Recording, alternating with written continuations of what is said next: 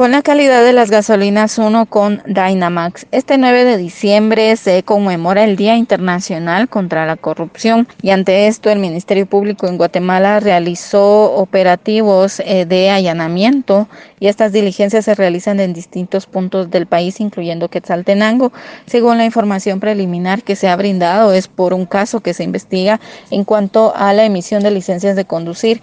Estos son los detalles que brinda Juan Luis Pantaleón, jefe de información y prensa del Ministerio Público. En el marco del Día Internacional contra la Corrupción, la Fiscalía contra la Corrupción del Ministerio Público, en coordinación con la Policía Nacional Civil, se encuentra desarrollando 29 diligencias de allanamiento en seguimiento a investigación por irregularidades en la emisión de certificados para obtener licencias de conducir.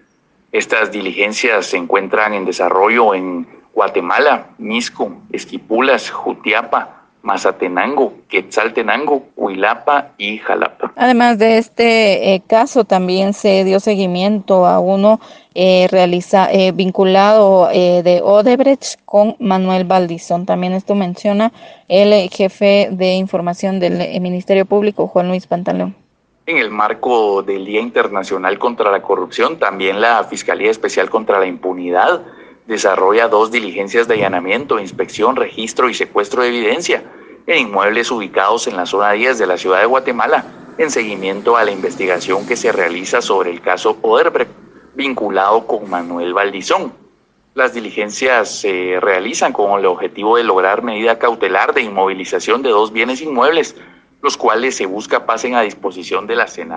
Eh, se realizó también una actividad por parte de la fiscal y el presidente Alejandro Yamatei, eh, haciendo alusión a que ellos están luchando contra la corrupción. Estas actividades y este día se conmemora eh, con bastante desconfianza de la población hacia el Ministerio Público a consecuencia de los últimos hechos. Uno de ellos fue la destitución de Juan Francisco Sandoval y que después de ello él salió del país a consecuencia de alguna persecución judicial que se realiza en su contra. Con esto vuelvo a cabina y pregunto con quién acompañas tu camino.